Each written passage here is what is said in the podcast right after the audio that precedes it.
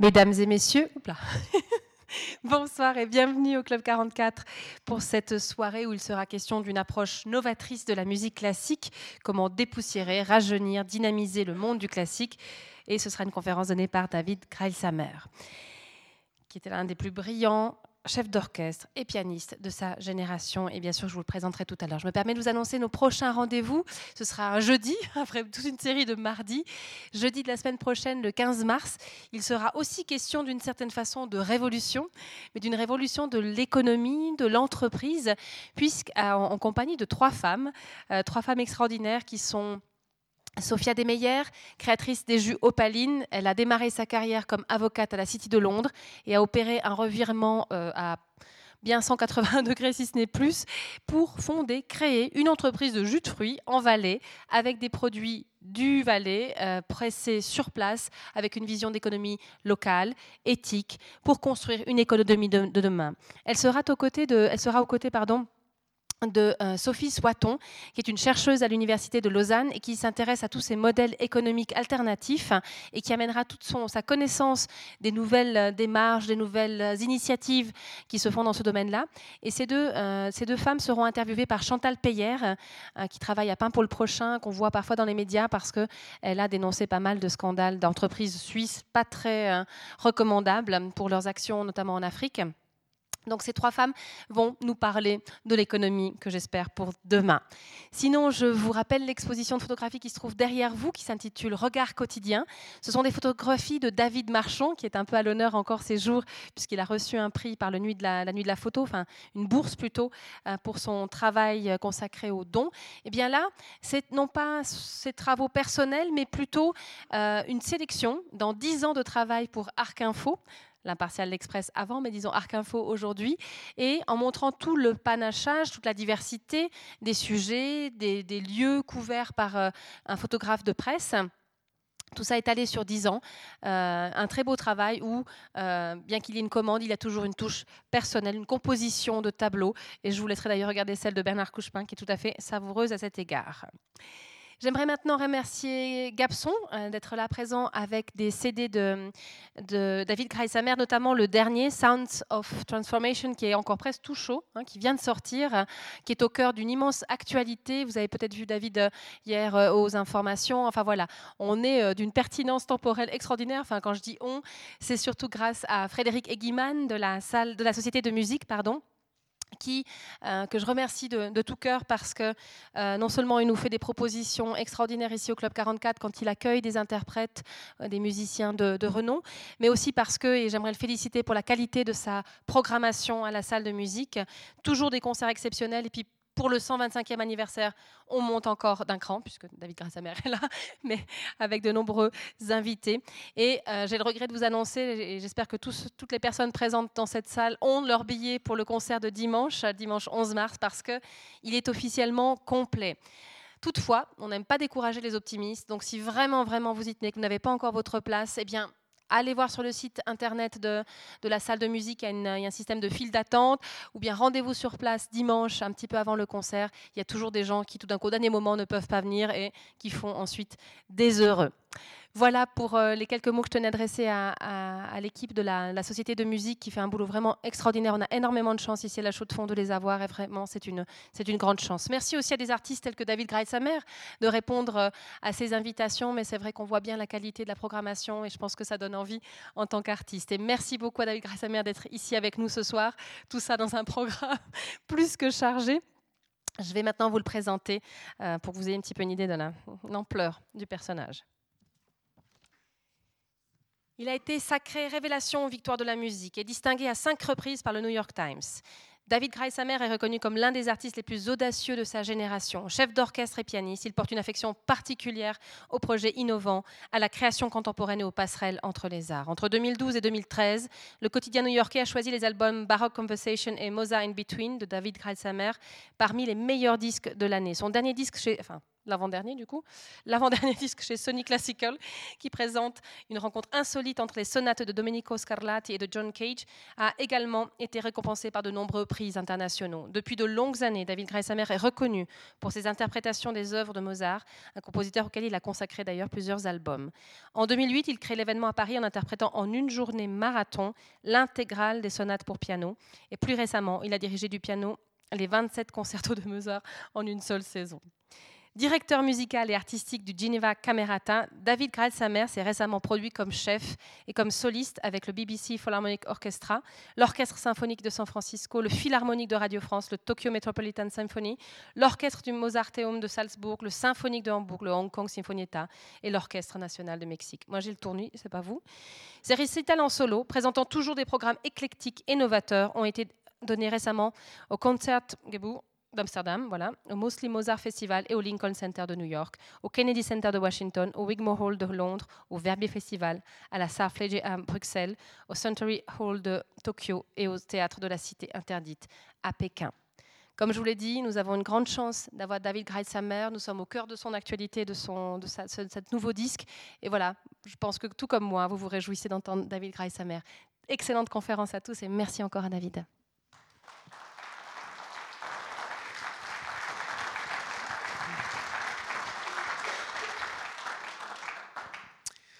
Alors, je veux tout d'abord euh, également euh, remercier le Club 44 Marie-Thérèse. Merci beaucoup euh, de m'accueillir ici. Merci à Frédéric de la salle de musique, de la Société de musique de la Chaux-de-Fonds. ce n'est pas la première fois qu'on collabore. et c'est d'ailleurs, entre autres, grâce à Frédéric, j'étais venu pour la première fois à la Chaux-de-Fonds. Maintenant, ça fait environ dix ans, je pense. Et depuis, j'ai eu l'opportunité de revenir plusieurs fois et c'est toujours euh, une aventure euh, exceptionnelle parce qu'il y a un public euh, très particulier, très curieux à la chaux de fond. je l'ai toujours marqué la première fois que j'étais justement venu en 2008, je pense, c'était avec un programme très très éclectique et c'était, je pense, même assez osé de la part des programmateurs de m'inviter à l'époque avec ce, programme et voilà, du coup, euh, on, a, on a construit une très belle relation de, confiance et je suis toujours heureux de revenir à la chanson. Je suis jamais revenu à trois jours d'intervalle, c'est ce qui va se passer. Donc, je suis là ce soir et je reviendrai euh, euh, pour le concert de, dimanche qui, qui, annonce complet. C'est vraiment super. C'est l'opportunité vraiment de remercier aussi le public de venir nombreux. Et c'est la première fois donc que je suis là pour une conférence.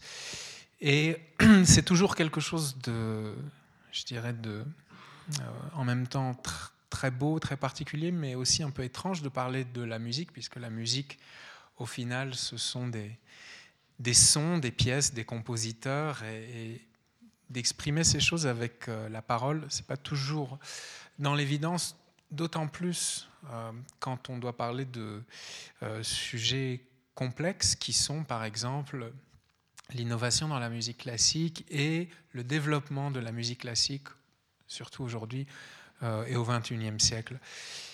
Alors, je pense que la première question euh, à se poser dans le cadre de, cette conférence, de cette discussion, c'est, puisque euh, je suis là pour parler de, de l'innovation et du développement et de la démocratisation, on va dire, de, la musique classique, c'est est-ce qu'il y a vraiment besoin, est-ce que c'est nécessaire d'innover dans la musique classique, d'apporter euh, un renouveau? Est-ce que c'est important? Est-ce que c'est nécessaire d'essayer de changer la donne? Est-ce que c'est crucial de vouloir arrêter de faire les choses d'une certaine manière et de changer la façon dont certaines approches où euh, certains mouvements ont souhaité aborder la musique classique jusqu'à aujourd'hui, parce que beaucoup de personnes, et, ça m'arrive, j'aime beaucoup parler de ce sujet, donc beaucoup de personnes, je dirais assez fréquemment, des fois me posent la question, mais en fait, quand on va à un concert et on entend du Mozart ou du Beethoven, on passe une magnifique soirée avec un orchestre, avec un soliste. Est-ce qu'il y a vraiment besoin de changer les choses, puisque cette musique est sublime, et elle l'est. Ces compositeurs sont peut-être euh, là pour euh, durer, euh, voilà, pour l'éternité. Et c'est vrai que quand Beethoven, quand on entend une symphonie de Beethoven par exemple ou de Mozart, on, se dit très vite, des fois après les premières notes, c'est tellement beau. Est-ce qu'on a besoin de remettre en question tout ça? Et c'est une vraie, une vraie question parce que dans beaucoup de cas, euh, si on va à un concert et on entend une interprétation, une belle interprétation, on est, et on est et ce sont des compositeurs euh, entre guillemets classiques, on peut être heureux, satisfait. Et donc, voilà, je reviens à cette question, est-ce qu'il y a une nécessité d'innover? Alors, ma réponse est euh, oui, euh, bien entendu, sinon je ne serais probablement pas là. mais c'est un oui, je dirais, presque désespéré, parce que, justement, la question que je posais au début, c'est une question entièrement viable sur la musique classique, mais parce que ces compositeurs dont on parle, tous ces grands compositeurs, leur musique est, si belle, si sublime, on a dans un certain milieu amateur de musique classique, des fois cette envie de, de se dire, mais en fait, c'est éternel, il n'y a rien besoin de changer, et donc quand on est des fois de l'autre côté, et je suis amené à être, disons, de l'autre côté de l'équation, qui voit les problèmes, qui voit le manque d'innovation, qui voit le manque de public jeune dans les concerts, qui voit dans certains pays comment les financements sont réduits à zéro, qui voit comment les radios de musique classique sont anéanties, qui voit comment des programmateurs laissent tomber les orchestres jour après jour, des orchestres dans certains pays qui disparaissent, qui font faillite. Quand je suis de l'autre côté de l'équation, je me dis c'est un oui désespéré parce que on peut être amené à se dire tout va bien, il n'y a pas de problème. Et donc, si je suis là aussi, c'est parce que je suis de l'autre côté une grande partie du temps et je vois le problème. Et d'ailleurs, ces, euh, ces cas difficiles dont je parlais, ce n'est que un minuscule bout de la réalité euh, dans le monde de la musique classique. Alors, on va commencer peut-être par euh, la question fondamentale sur, quand on aborde ce sujet, ou plutôt le sujet fondamental, euh, je dirais, c'est le public. Parce que la musique, qu'elle soit classique ou pas, au final, tout est dépendant du public. Si le public et là, si le public n'est pas là, si le public aime ce qu'il entend, si le public ressent une, une passion, si le public vibre. Et c'est là que je dirais qu'on a un réel problème euh, avec les publics. Le premier problème n'est pas une question de jeunesse ou, d'âge du tout. Le premier problème que j'observe maintenant depuis une quinzaine d'années probablement, et qu'on ne voit pas toujours à premier abord, c'est le problème des mélanges.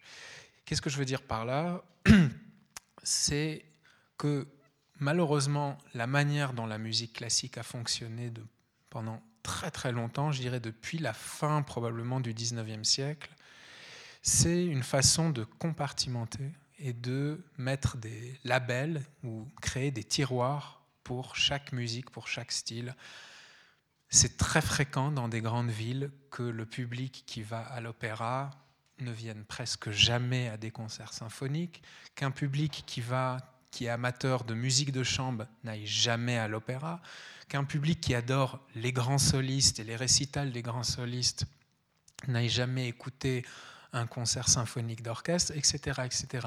Et ça, c'est encore un petit problème. Je ne parle même pas du plus gros problème qui est qu'un public qui aime la danse contemporaine va rarement aller voir euh, un orchestre qui joue du Mozart. Il y a bien sûr des cas, mais ça reste statistiquement quelque chose de, complexe. Et des, publics qui, des publics qui sont abonnés pour euh, aller voir du théâtre sont rarement aussi, on les retrouve dans d'autres concerts, et je, dans des concerts classiques. Et je n'aborde même pas là la question de public dans les musiques, c'est-à-dire est-ce qu'un public qui va écouter du jazz va aussi aller écouter un concert symphonique? Est-ce qu'un public qui veut surtout aller écouter de la musique pop ou rock, veut aller écouter du, Mozart ou du Beethoven, etc., etc. Donc le premier problème que je vois est ce problème-là qui est les publics se mélangent très très peu. Je ne dis pas qu'ils ne se mélangent pas, mais ils se mélangent peu. Je reviens d'une d'une tournée justement maintenant dans laquelle on jouait avec l'orchestre Geneva Camerata un programme qui était vraiment à moitié classique et à moitié jazz.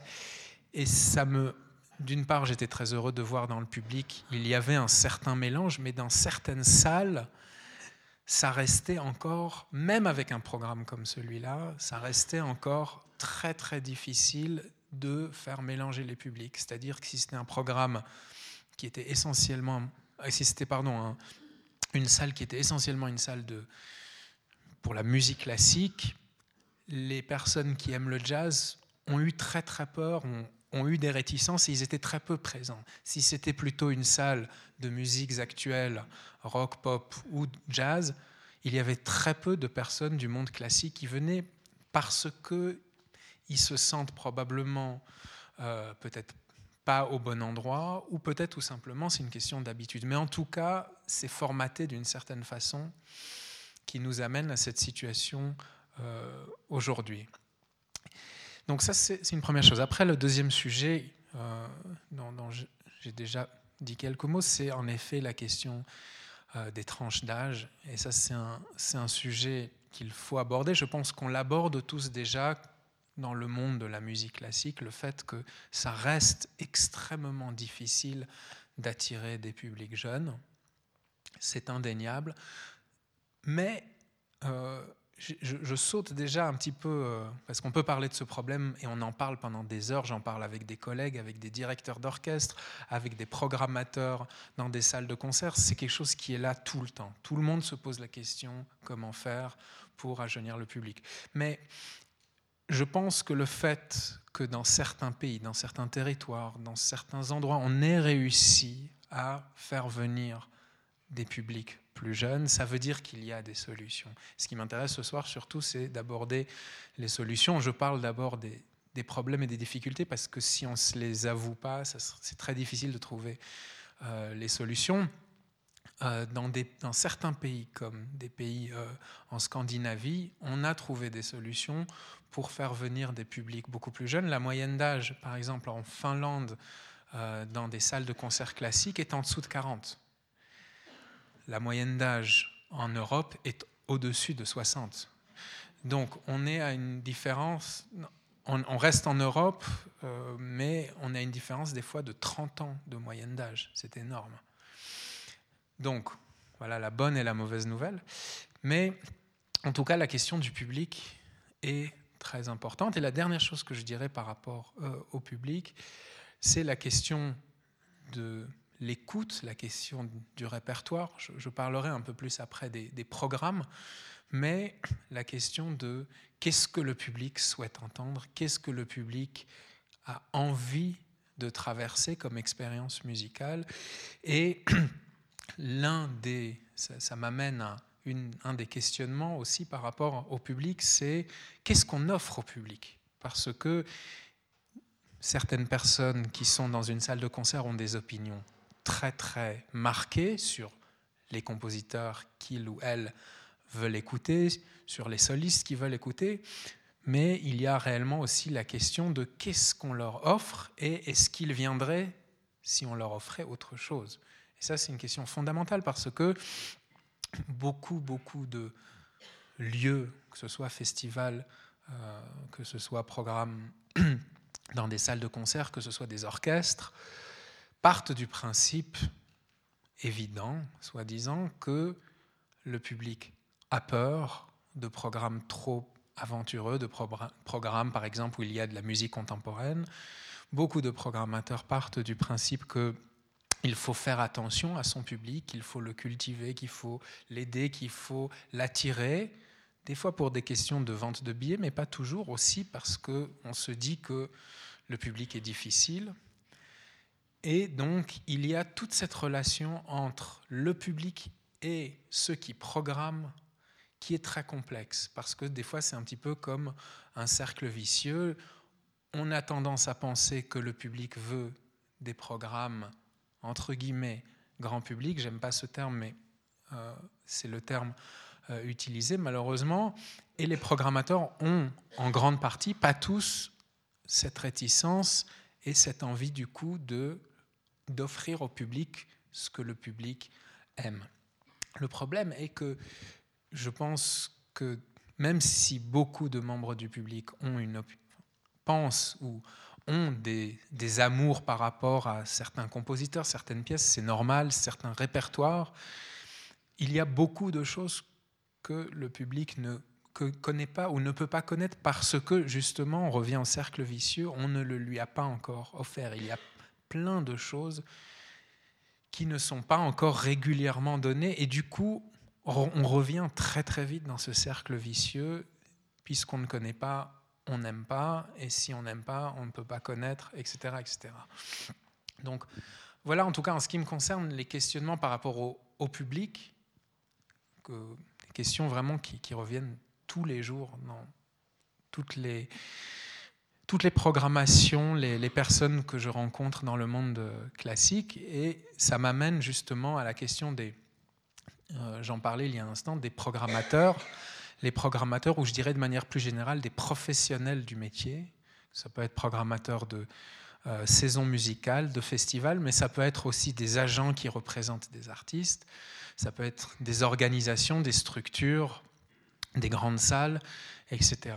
Et c'est vraiment en continuation à cette question du public parce que là, il me semble, si on veut avancer dans cette question de comment essayer euh, de démocratiser un petit peu ou de dépoussiérer le programmateur ou les, professionnels doivent absolument reconnaître aussi qu'ils ont une part euh, d'importance réelle dans ce débat, au-delà de juste qu'est-ce qu'on programme, mais aussi comment on peut faire en sorte que euh, la salle puisse accueillir plus de public jeune, etc. Et là, on tombe très vite dans, dans, ce, dans, dans, cette question de, pour un programmateur, un, comment je vends des billets? C'est une vraie question, une question qui est importante, une question que, que je néglige absolument pas en tant qu'artiste, parce qu'un programmateur a certains financements, il doit se poser la question de vente de billets. Des fois, c'est pour des questions purement financières, mais ça peut être aussi tout simplement parce que ce programmateur doit répondre à euh, une fondation, à un comité, à une association, etc. Et si chaque concert, il programme ou elle programme euh, que des œuvres rares ou des œuvres contemporaines et sur 1500 euh, places, il n'y a que 50 personnes, c'est sûr que euh, ça va pas très bien se passer pour ce programmateur. Donc je comprends ces questions, c'est des vraies questions. et des fois, je vois, ça m'arrive de, de, rencontrer des programmateurs qui me disent, j'aimerais tellement programmer des jeunes compositeurs, des musiques de l'avant-garde, peut-être des pièces du baroque rarement de compositeurs qu'on ne connaît pas, etc., etc. Mais je ne peux pas parce que A, B, C, D, E, G. Et puis, des fois, il y a 20 raisons de suite, mais qui sont très réelles et que je vois et que je comprends. Comment faire pour programmer euh, des soirées ou des concerts plus aventureux sans perdre le public, tout en vendant le nombre de billets que ce programmateur ou programmatrice a besoin de vendre pour pouvoir tout simplement peut-être maintenir son travail ou être viable financièrement. Donc là aussi, je pose cette, euh, cette question du programmateur parce que le programmateur a un rôle absolument crucial dans cette équation. Ça m'amène à peut-être à la troisième partie, troisième chapitre de ce questionnement et peut-être euh, le, plus complexe, c'est la question des artistes parce que euh, public et programmateur, ce sont des questions importantes, mais l'artiste est celui au final ou celle qui va monter sur scène et qui va mener forcément la bataille. Alors, l'artiste a par définition, et c'est important de le dire, non seulement une responsabilité de faire un beau concert, ça c'est quelque part l'évidence, sinon il n'y aurait pas de concert. Mais l'artiste a également une responsabilité, je pense que tout artiste pratiquement le reconnaît, une responsabilité d'offrir à son public quelque chose de profond, quelque chose d'original, quelque chose de sincère. Et ça peut paraître un petit peu trivial ou un petit peu bête de dire, bon, mais l'artiste a toutes ses responsabilités, mais je, tiens à le dire parce que je pense qu'il y a encore certains artistes qui pensent que leur seule et unique responsabilité, c'est de faire un beau concert. Qu'au final, s'ils font un bon concert, le public, le programmateur seront heureux, ils auront vendu les billets ou acheté les billets nécessaires, et tout se passe bien. Et donc, l'artiste doit se poser aussi les bonnes questions par rapport à sa responsabilité et son rôle. Et là, on arrive, je dirais, dans un, chapitre plus avancé de cette question qui est quel est le rôle de l'artiste? Quelle est réellement la responsabilité d'un artiste?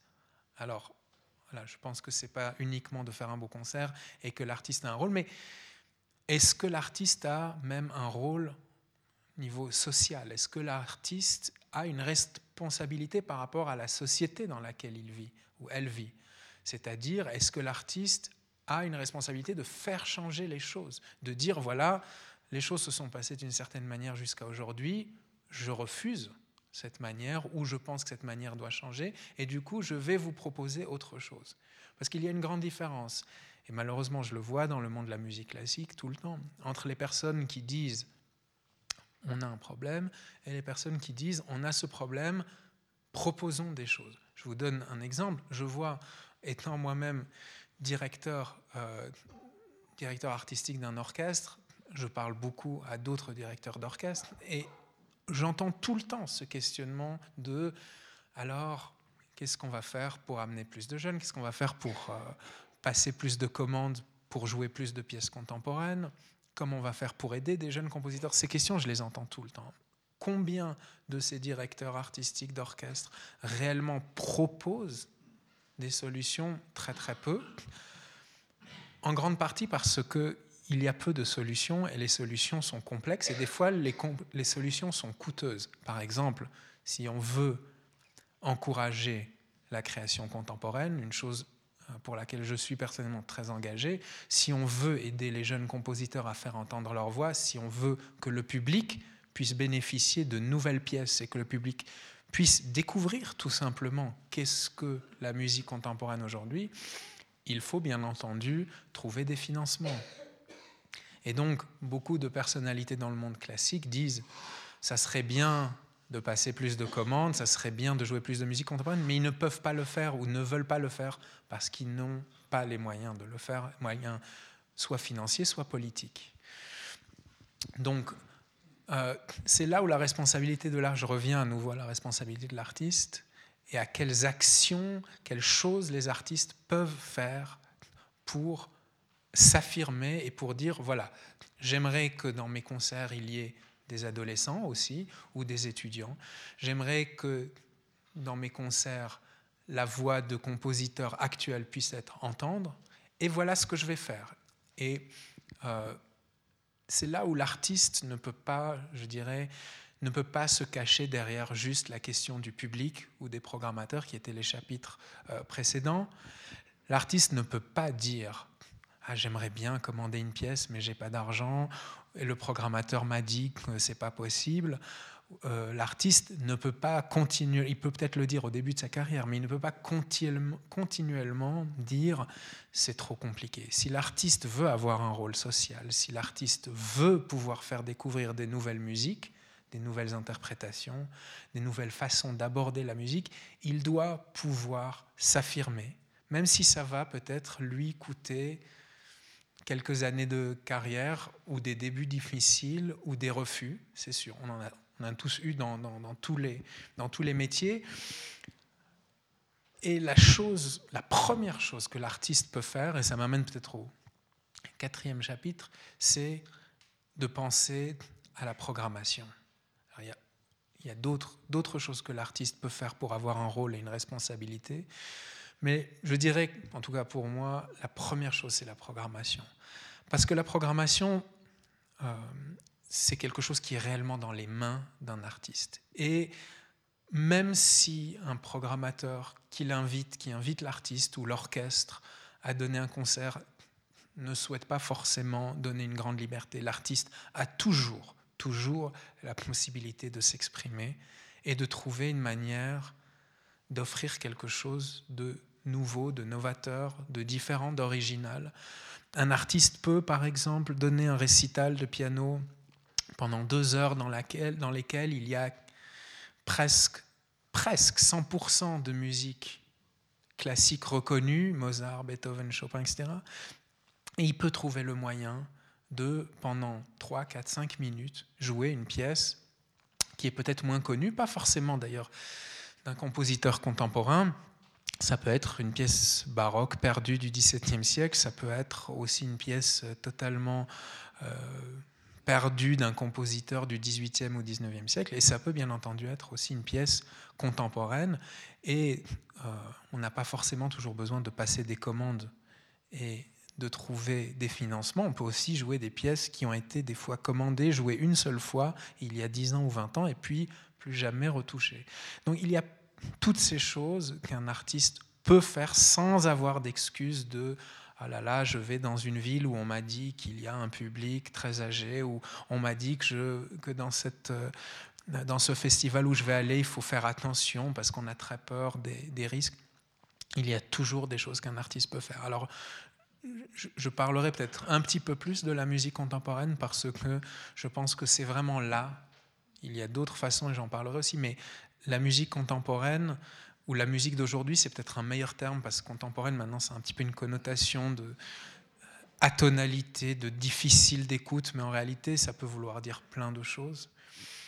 Et il me semble que des artistes, des orchestres, de manière générale, ont toujours la possibilité, toujours, de privilégier dans leur programme un moment dans lequel il y a quelque chose de plus nouveau ou de moins connu. Maintenant, peut-être que vous allez vous pouvez poser la question très légitime, à quoi ça sert? Ça, paraît euh, à nouveau peut-être un peu plat comme question, mais on, me pose cette question de, mais en fait, si une musique contemporaine est difficile d'écoute, si elle n'est pas évidente, si elle est euh, euh, trop novatrice, à quoi ça sert? Puisqu'on est bien avec Mozart, Beethoven, etc. Et la réponse, elle est pour moi très simple, elle est très claire. C'est que c'est à nouveau notre responsabilité de montrer aussi, quand on monte sur scène, dans quel monde on vit.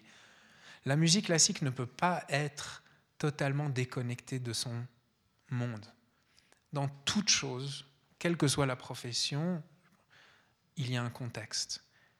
Et il me semble que Mozart, Beethoven, Chopin, Schumann, aussi beaux, aussi belles que leurs pièces puissent être, aussi grandioses que leurs symphonies et leurs sonates puissent être, si on ne leur donne pas un contexte actuel, réellement actuel, d'aujourd'hui, de 2018, ces pièces vont atteindre à un moment donné un certain mur.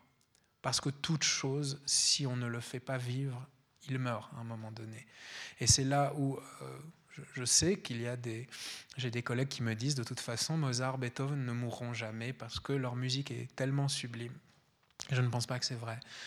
Je suis d'accord que leur musique est sublime, mais je pense que toute chose a besoin d'un contexte. Et un artiste qui vit en 2018 ne peut pas se comporter comme un artiste qui vit en. En 1905. C'est pas possible, ou en 1750. Ce n'est simplement pas possible parce que ça, en ce qui me concerne quelque part, ça a une part de mensonge, de faire croire qu'on est dans un monde dans lequel on n'est pas. Je pense qu'on est tous d'accord sur le fait qu'on vit actuellement dans un monde, chaque période de l'histoire a été compliquée à sa manière, mais aujourd'hui, on vit dans un monde quand même très étrange, euh, sans entrer dans des questions politiques, il se passe quand même des choses très très complexe. Euh, un Donald Trump qui est aujourd'hui président des États-Unis, euh, des événements politiques, que ce soit en Russie ou dans d'autres pays européens, sans, sans citer de nom, qui sont réellement des crises très, très difficiles. Et un artiste ne peut pas faire abstraction du monde dans lequel il vit. Un artiste ne peut pas tout simplement monter sur scène et mettre un rideau comme si, comme si de rien n'était. Et ça me fait revenir à la question de la musique contemporaine, parce que la musique contemporaine ou la musique de nos jours est une expression de ce qui se passe autour de nous. Alors peut-être qu'à premier abord, c'est compliqué, c'est pas simple. Euh, mais je suis désolé, en même temps, quand j'ouvre les nouvelles et que je vois Donald Trump qui, qui fait, un, qui fait un, un, discours, je me dis pas, c'est simple. C'est compliqué aussi. Le monde dans lequel on vit, il est compliqué. Et en tant qu'artiste, on a la possibilité, peut-être c'est minuscule, peut-être que c'est tout petit, c'est presque rien, mais c'est quand même une responsabilité de faire changer les choses.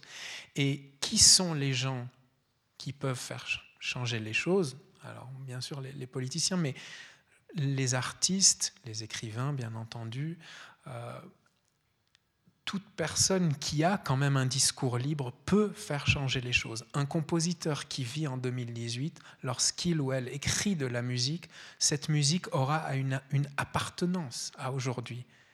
Et c'est donc forcément une chose importante pour un artiste, pour un, euh, pour un interprète ou une interprète de jouer la musique de compositeurs qui vivent aujourd'hui. Je vous avoue, ça m'arrive de temps à autre de jouer des pièces contemporaines que je n'aime pas. Et ce discours de certains de mes collègues qui me disent si je n'aime pas une pièce, euh, forcément je pourrai jamais avoir de lien émotionnel. Je, rejette vraiment de manière très très sèche cette notion parce que à nouveau vivre dans notre monde actuel et de manière quotidienne. Il se passe chaque jour dans nos vies des choses qu'on n'aime pas et on doit faire des choses qu'on n'aime pas faire. Et en tant qu'artiste, on ne peut pas juste jouer les plus belles sonates de Mozart et de Beethoven. Ce n'est pas possible aujourd'hui. Et c'est une responsabilité que je pense euh, chaque artiste doit reconnaître. Maintenant, je parlais de musique contemporaine, il n'y a pas que ça. Il y a plein d'autres manières où un artiste peut avoir un rôle. Et je reviens à ce que je disais au tout début, qui est qu'un des problèmes qu'on a par rapport au public, au pluriel, ce c'est le manque de, mélange. Et c'est là aussi où l'artiste, ou les artistes, ou les orchestres peuvent avoir un rôle. Alors, par exemple, je, donne un petit peu des exemples concrets. Ça peut être justement un concert qui va mêler musique classique avec un autre style, que ce soit jazz, blues, rock, pop, etc. Il y a des manières intelligentes euh, et cohérentes de le faire, il y a des manières vulgaires aussi et qui n'ont aucun sens de le faire. Bien entendu que tout ça demande une réelle réflexion. Mais l'artiste doit pouvoir aborder ces questions. Euh, en effet, c'est ce type de projet dans lequel on mêle classique et jazz ou classique et, rock, ou même euh, musique classique avec danse contemporaine ou musique classique avec euh, du théâtre ou avec de la poésie, ce sont des choses euh, que j'essaye de faire avancer énormément, que ce soit moi personnellement ou avec l'orchestre que je dirige, ou même en tant qu'artiste invité quand je vais à droite et à gauche. C'est vrai que ce n'est pas toujours à 100% possible ou facile, mais rien que, le, rien que le fait de se battre pour ces choses, ça apporte déjà une certaine notion. Quand ça m'est arrivé d'avoir des, discussions enflammées et des fois très désagréables avec euh, certains festivals ou certaines salles de concert en leur demandant d'accepter un certain programme dans lequel il y a soit une pièce contemporaine très difficile, soit euh, d'inviter avec moi peut-être un artiste qui vient d'un autre style musical et des fois des programmateurs qui refusent absolument de le faire. Mais rien que le fait de, je me dis toujours, s'il y en a dix autres qui vont avec moi se battre, peut-être que ce programmateur, ben, peut-être que d'une part, il va tellement se fatiguer qu'il va partir et qu'il y en aura un autre qui viendra à sa place. Ça, c'est dans le meilleur des cas. Mais peut-être que après cinq ans ou dix ans, il va changer quelque chose dans son opinion. Je l'ai vu arriver, donc c'est possible. Maintenant, une chose à laquelle euh, il faut faire attention, j'en parlais il y, a un, instant, c'est quand l'artiste ou l'orchestre décide de faire ces mélanges, entre guillemets, pour essayer d'inclure plus de, personnes, plus de public, ou peut-être un public plus jeune. Bien entendu qu'il faut le faire de manière intelligente. Euh, il y a, euh, ce terme qui a été utilisé énormément ces dernières années de crossover, un terme vraiment euh, horrible et, assez vulgaire, je dirais, d'une manière très simple euh, de, prendre la musique classique et de la coller à, je sais pas, par exemple Mozart euh, en style, euh, style égyptien. il y a tous ces disques qui sont sortis, ces dizaines. Bach en style, style tango, des trucs comme ça. La question est vraiment de faire, de créer des projets cohérents, des projets pensés des projets dans lesquels on prend des risques, on fait, peut-être des choses innovantes, mais qui sont réellement calées et euh, pointues et qui demandent une réelle réflexion. Euh, le disque, euh, je, fais une parenthèse, le disque qui vient de, paraître avec le Geneva Camerata Sounds of Transformation, je vous en parlais, et puis cette tournée de classique et jazz, ça nous a mis, c'est un disque de, à peine je pense qu'il doit faire 75 minutes, mais c'est un disque euh, qui a été pensé pendant trois ans. Ces 75 minutes ont été pensées pendant pratiquement trois ans, parce qu'on avait tellement peur justement de proposer un projet novateur, mais qui soit, qui tombe dans, euh, voilà, le, soit euh, la vulgarité, soit dans le juste un, un, projet qui soit euh, pour se rendre intéressant. C'était jamais ça la volonté. La volonté, c'était d'une part d'essayer d'inclure de nouveaux publics et d'autre part d'essayer de faire avancer les choses. Je pense que chaque fois qu'un artiste monte sur scène et prend la responsabilité et joue un programme qui n'est pas un programme habituel, il fait avancer un petit peu les choses, exactement comme on voit actuellement euh, avec euh, toute euh, la polémique qu'il y a eu et tout le, tout, tout le courage qu'il y a eu de beaucoup de femmes de sortir et de raconter leur histoire personnelle, à chaque fois qu'une femme a raconté son histoire personnelle, ça a fait avancer le curseur, ça a changé la donne. Et donc, à chaque fois que l'un de nous, si je parle des artistes, si chaque fois qu'on propose quelque chose, ça peut faire avancer ou peut changer la donne, je pense que c'est déjà quelque chose de, très très important.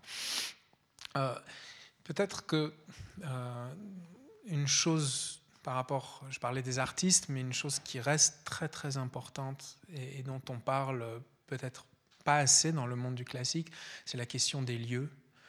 Euh, parce que majoritairement encore aujourd'hui, dans les grands festivals, dans les grandes saisons de concerts, les lieux sont majoritairement des salles de concert traditionnelles, habituelles. Bien entendu, en tant qu'artiste, on adore aller jouer dans une salle qui a une acoustique exceptionnelle. Vous avez la chance, vous avez la salle qui est la plus belle acoustique du monde ici. Donc ça, c'est, euh, vraiment euh, une, grande chance. Mais c'est vrai qu'en tant qu'artiste, on a la tendance, même artistes qui veulent innover et changer les choses, on a cette tendance de se dire ah voilà un théâtre à l'italienne magnifique ou euh, une grande salle mythique qui est construite d'une certaine manière. On a cette tendance de vouloir jouer toujours dans les mêmes sanctuaires entre guillemets, dans les mêmes temples. Et au final, le problème, il est que ces temples, même quand ce sont des, des salles modernes, restent des lieux qui sont consacrés uniquement ou pratiquement uniquement à la musique classique et beaucoup de gens ont peur d'entrer dans ces lieux. Euh, je peux vous dire que ça m'est arrivé plus d'une fois de voir des personnes euh, qui n'étaient jamais de leur vie allées à un concert classique et qui étaient devant euh, des salles comme par exemple Victoria ou la Genève, qui est vraiment une salle, une tradition très ancienne, je dirais vraiment, vraiment ancienne garde, presque réactionnaire. J'adore Genève. Euh, comme, vous pouvez le voir. Euh, et, et ça m'est arrivé d'aborder ces personnes. Je, les voyais dehors en, leur posant la question qu'est-ce qui se passe? Pourquoi vous n'entrez pas? Et ils avaient déjà des billets, mais en voyant les dames habillées d'une certaine manière entrer, ou en voyant un petit peu les discussions, ou en écoutant les discussions sur le trottoir de ah, quelle interprétation tu aimes, toi tu préfères Horowitz, moi je préfère euh, Rubinstein, ça fait peur aux gens. Et, il faut se l'admettre, il y a des choses, je pense que vous êtes un public averti qui va régulièrement à des concerts, à des pièces de théâtre, etc. Mais je pense qu'il ne faut jamais oublier qu'il y a énormément de gens qui ne vont jamais, euh, soit parce qu'ils n'ont pas les moyens, soit parce qu'ils ont été euh, dans une... Euh, ils viennent d'une tranche sociale ou d'une éducation dans laquelle c'était pas, pas conçu. J'ai vécu très longtemps aux États-Unis et je peux vous dire que j'ai vécu à New York. Dès qu'on commence à sortir de New York et qu'on va dans d'autres euh, dans d'autres États euh, du, pays, des fois on se rend compte qu'il y a des gens qui n'ont jamais de leur vie, qui ne sont jamais de leur vie sortis de leur propre ville et qui, bien entendu, sont jamais allés à un concert, mais même à un concert rock ou pop, qui n'ont jamais fait quelque chose de culturel. Et, et on parle de millions de gens. Et je pense que nous, peut-être qui sommes d'une certaine manière, qui vivons dans des villes dans lesquelles il y a une offre culturelle extraordinaire, on oublie qu'il y a des millions de gens qui n'ont pas cette offre extraordinaire, soit parce qu'ils n'ont pas les moyens, ou parce qu'ils vivent dans un endroit qui ne leur propose pas, ou pour des, ou plein d'autres raisons. Et donc, à nouveau, je reviens au tout début. Une des premières étapes, c'est de comprendre et de s'admettre qu'il y a beaucoup, beaucoup de gens qui n'ont pas eu ces possibilités. Et comment on fait pour les aider? Et, et j'étais confronté justement, si je reviens à cette histoire, euh, devant le Victoria Hall à comment faire pour convaincre ces personnes qui d'ailleurs n'étaient pas des, personnes euh, toutes jeunes et qui, euh, qui hésitaient à seraient les, se posaient les questions quels seraient les codes? Est-ce qu'on nous poserait des questions? Est-ce qu'on allait comprendre ce que c'est de la belle musique, etc. Et donc, je pense qu'en essayant de proposer une autre manière et peut-être d'autres lieux, je reviens à la question du lieu, pour jouer de la musique classique. On ne résout pas tous les problèmes, mais on, peut commencer à résoudre certains problèmes.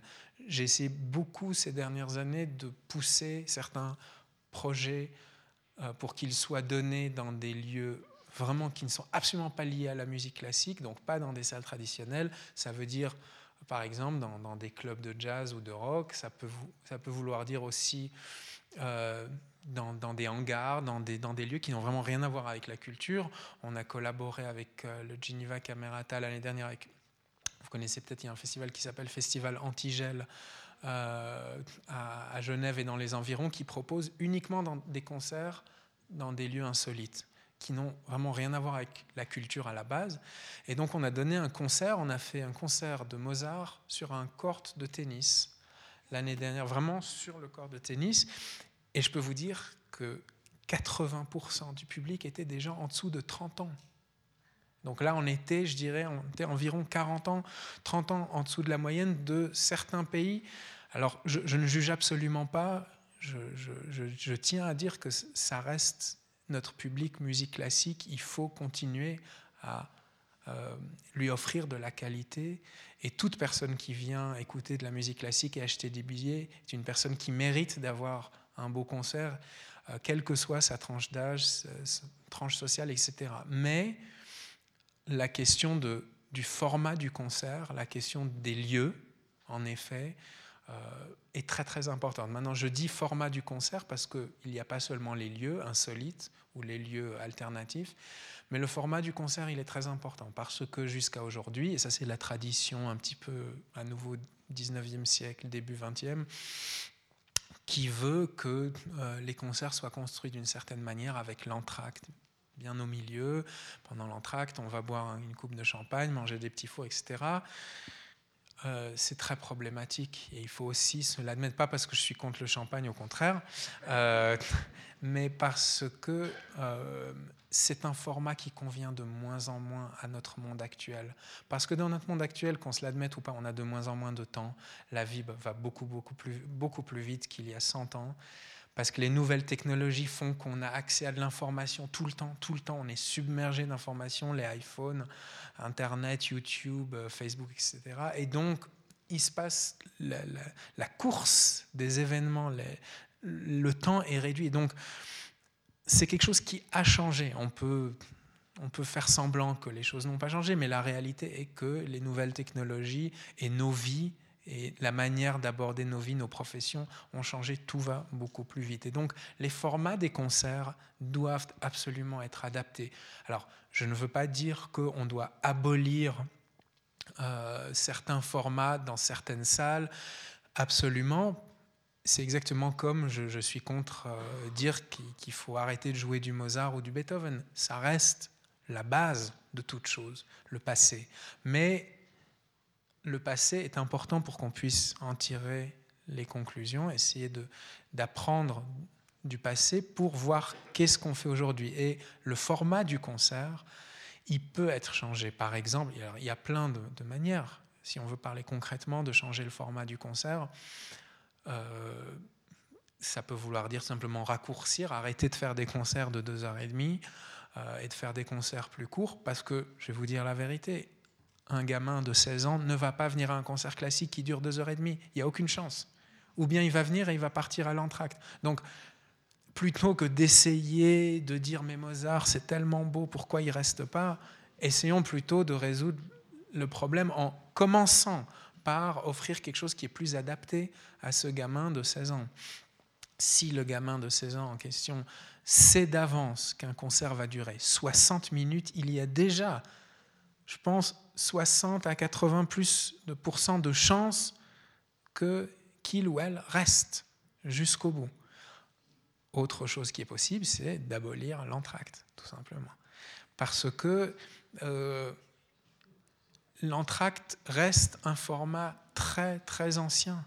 Il reste un format qui ne nous aide pas à rassembler les idées, à rassembler les personnes. C'est quelque chose qui...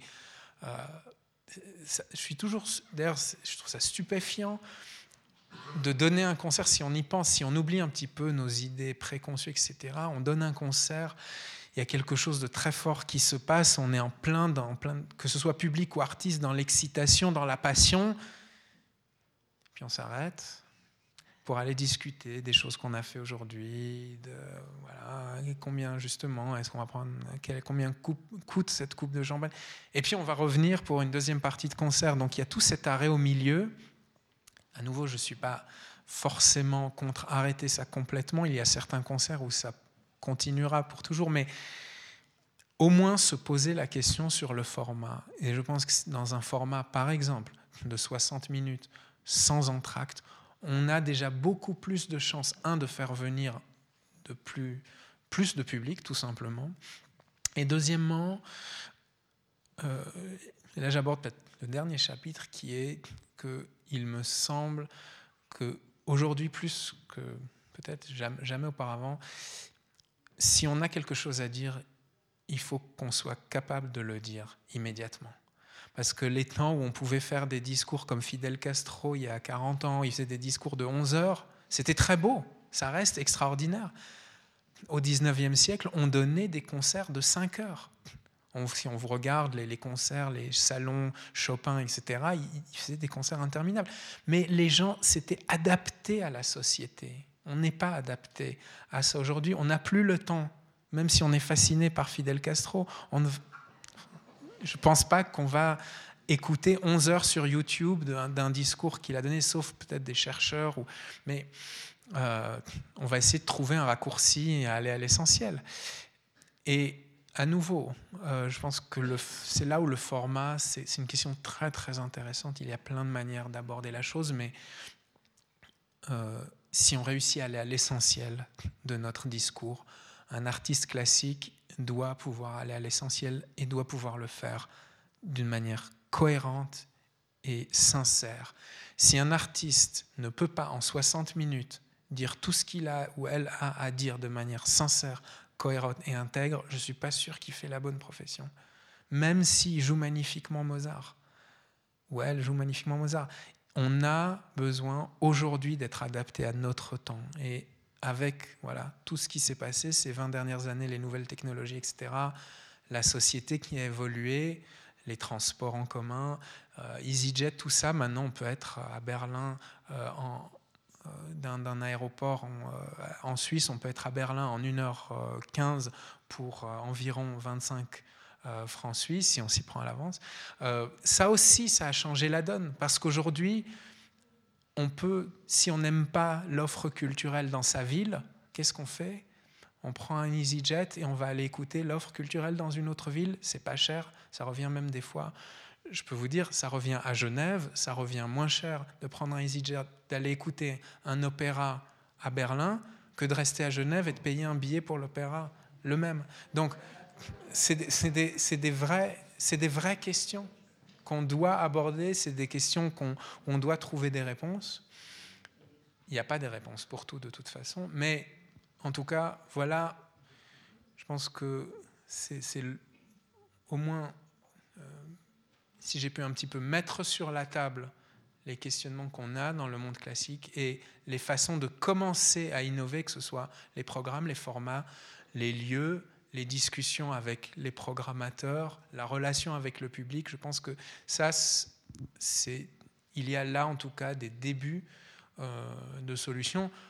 En ce qui me concerne, l'une des raisons, c'est important de le dire, que euh, ce nouvel orchestre Geneva Camerata a été créé il y a maintenant cinq ans exactement, c'était parce que c'était absolument obligatoire de créer aussi, euh, alors chacun le fait à sa manière, en ce qui me concernait, c'était en effet euh, un orchestre, de chercher des moyens de créer des nouveaux moteurs pour sortir de ce cercle vicieux dont on parlait avant, de cette relation un peu complexe qu'on peut avoir dans, cette, dans ce monde classique, de trouver de nouveaux moteurs qui peuvent créer des nouveaux projets, qui cassent un petit peu ces barrières qui, des fois, nous, ça, ça prend énormément de temps, on ne réussit pas toujours à,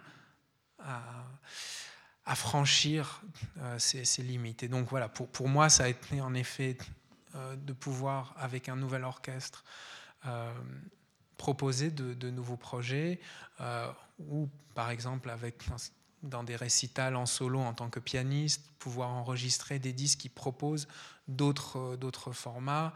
Le, le, le, dernier disque en solo, pas avec orchestre, c'était en effet Scarlatti Cage, qui était un disque qui proposait de mettre en miroir des sonates de Scarlatti, donc euh, compositeur du baroque, avec John Cage, compositeur vraiment de l'avant-garde new-yorkaise, essayer de les faire dialoguer. Parce que si on les fait dialoguer, même si bien sûr ils se sont jamais rencontrés, si on fait dialoguer le passé, le présent, d'une part, ça crée toujours des surprises et des nouvelles couleurs, des nouvelles émotions, des nouvelles idées. Et d'autre part, à nouveau, on fait bouger le curseur, on fait changer les choses petit à petit, les gens parlent, euh, ça crée des discussions et ça nous permet après, peut-être le prochain projet, peut-être pour un autre artiste, sera plus simple à créer.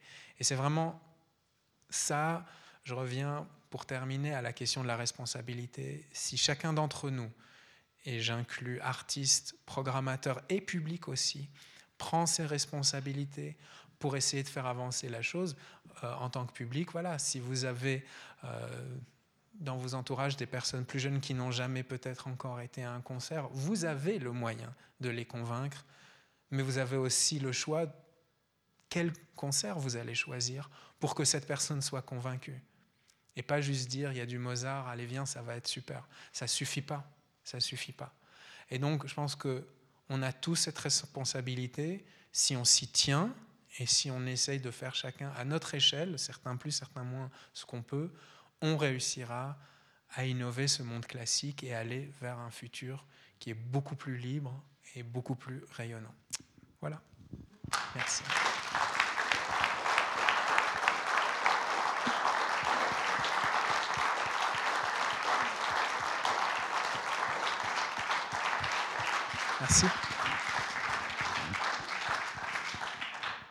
Et ça me permet juste, avant que les questions se, formulent et, s'expriment, euh, de dire que le 3 mai, le jeudi 3 mai prochain, nous aurons à la fois une exposition et une table ronde sur ce que les arts de rue ou l'art dans l'espace urbain peut amener aux institutions c'est une question qui nous tient effectivement bien à cœur euh, aussi, et pour lesquelles on va avoir le directeur de Pro Helvetia qui sera là, euh, organe de soutien aux artistes, notamment à l'étranger, Philippe Bischoff qui sera là, qui est un homme remarquable, Manu Moser du Festival de la plage des Six Pompes, on est dans les arts de rue, et aussi Susanna Berry des affaires culturelles du, canton. Et pour vous faire une petite confidence, il y a quelques minutes, j'ai envoyé une invitation à Eric Linder, qui est responsable de la programmation d'Antigel, en disant est-ce que vous seriez d'accord de venir à ce débat sur le rôle de m'a fait sourire quand vous en avez parlé, parce que c'est exactement ça. C'est tout d'un coup des gens euh, qui imaginent euh, l'art, la culture dans d'autres lieux moins consacrés, même si euh, on a un lieu très beau ici, mais je pense qu'effectivement, il y a des réflexions à mener. La parole est à vous. Je vous invite à lever la main pour le micro. J'arrive. Et puis aussi une conférence, alors là on sera dans le domaine de l'industrie de, la technologie avec Elmar Mock, euh, dont le thème le 27 mars sera Pourquoi est-ce si difficile d'innover? Donc euh, je vous en ferai part. Merci. Bonsoir, merci de nous informer de la façon de vivre aujourd'hui dans ce domaine. Pourriez-vous nous dire quelles sont les œuvres contemporaines que vous programmez dans un programme euh, classique, disons?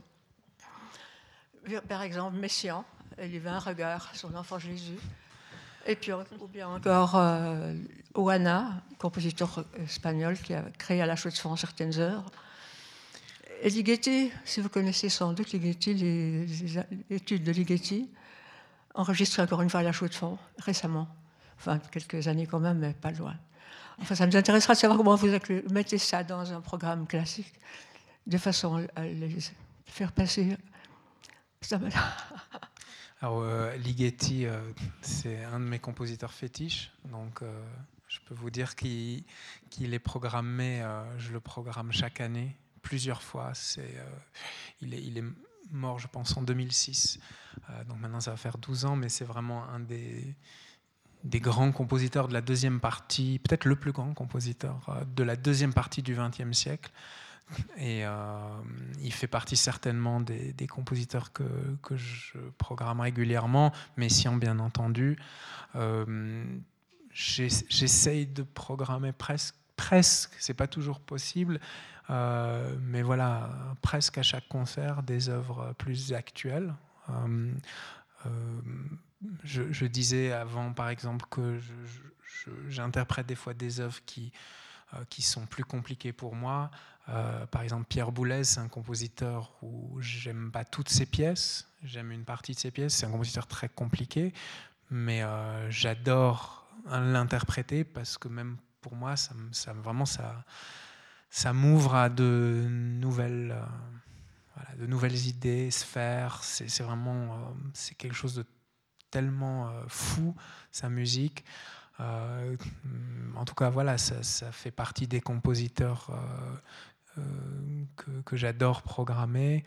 Euh, après, je dirais, encore une chose par rapport aux compositeurs euh, modernes ou contemporains, c'est que euh, d'une part, c'est très important d'essayer, quand on peut, de passer aussi des commandes à des jeunes compositeurs qui, eux, ne sont pas du tout connus.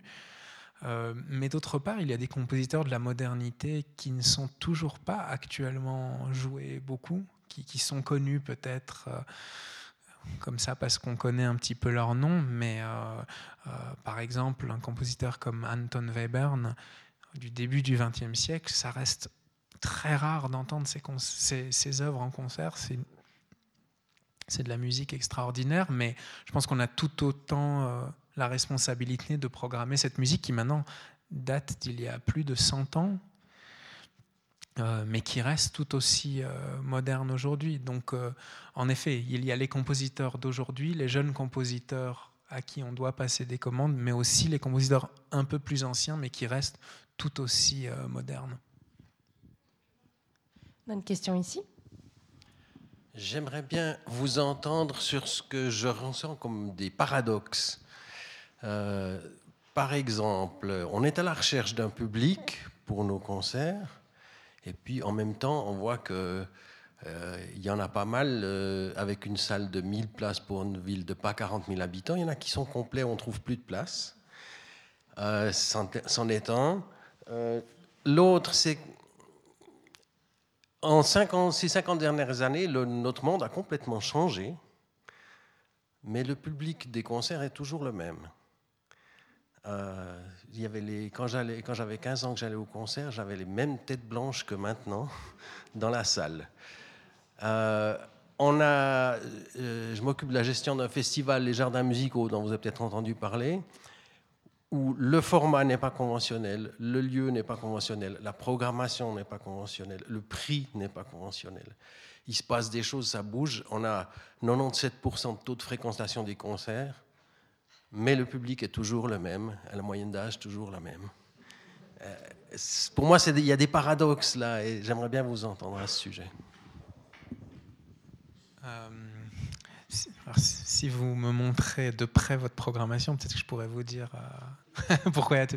Non, mais alors d'une part, en effet, il y a, des paradoxes. Il faut, se l'admettre aussi qu'il y, il y, a des questions dans ce, dans ce monde classique, dans l'industrie du classique qui, qui n'ont pas trouvé encore de réelle réponse. Je, je donnerai comme parallèle peut-être l'industrie du disque où, euh, comme on le sait tous, euh, le disque, en tout cas le format du disque, le CD, est dans, dans ces dernières années de vie, enfin vraiment, c'est quelque chose par rapport à il y a 20 ans où vraiment le CD était, on avait tous des collections de, centaines de CD. Aujourd'hui, avec tout ce qui se passe sur Internet, voilà, le CD a forcément euh, n'a plus la place qu'il avait. Et en même temps, euh, il n'y a jamais eu vraiment de remplacement.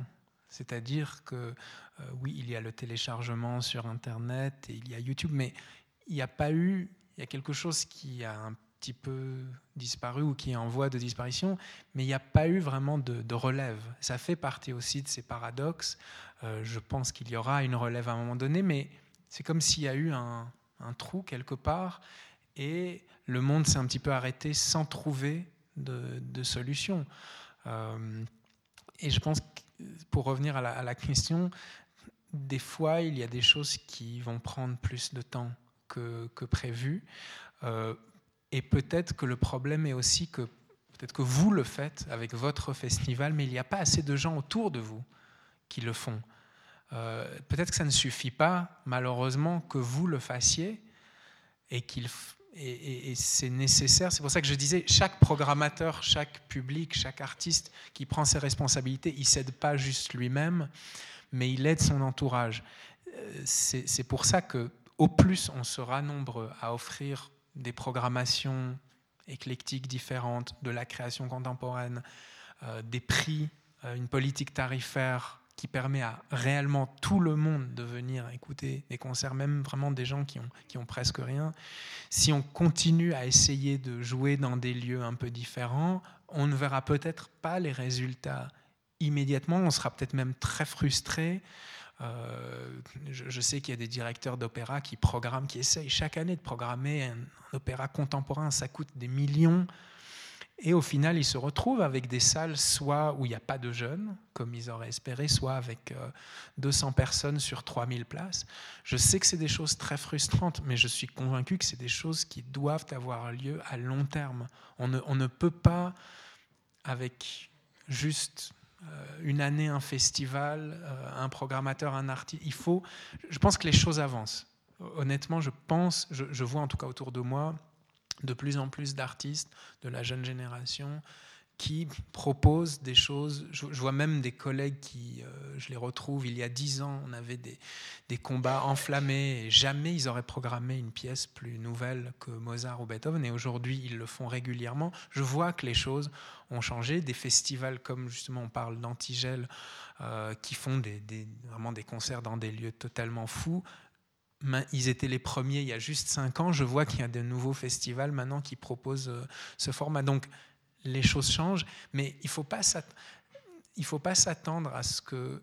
Euh, ça fait environ 100 ans ou 150 ans que le monde du classique et que le format n'a presque pas changé.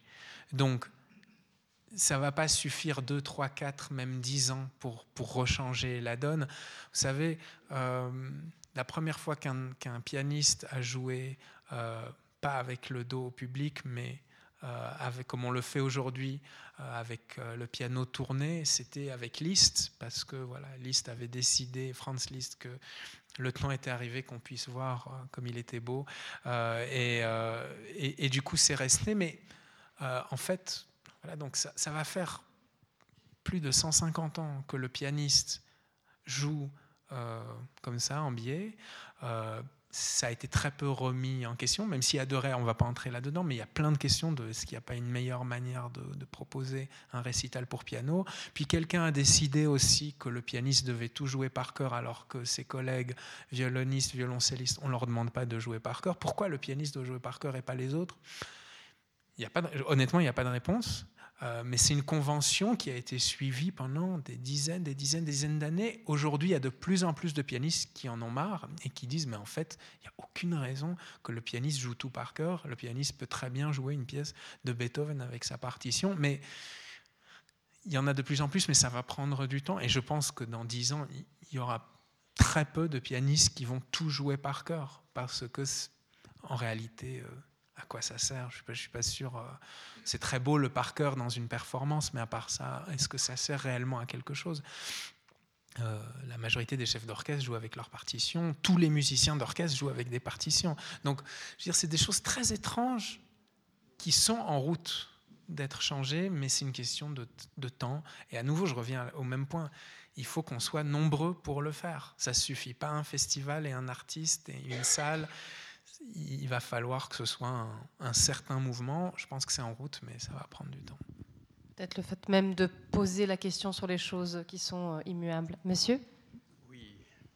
Euh, j'aimerais juste quand même un tout petit peu parler d'une chose que vous n'avez absolument pas mentionnée, où on fait aussi beaucoup de musique. Euh, c'est la musique dite d'église.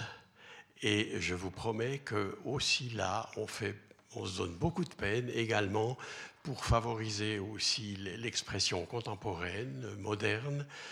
Et euh, comme vous n'en avez pas du tout parlé, euh, je me permets quand même de le mentionner.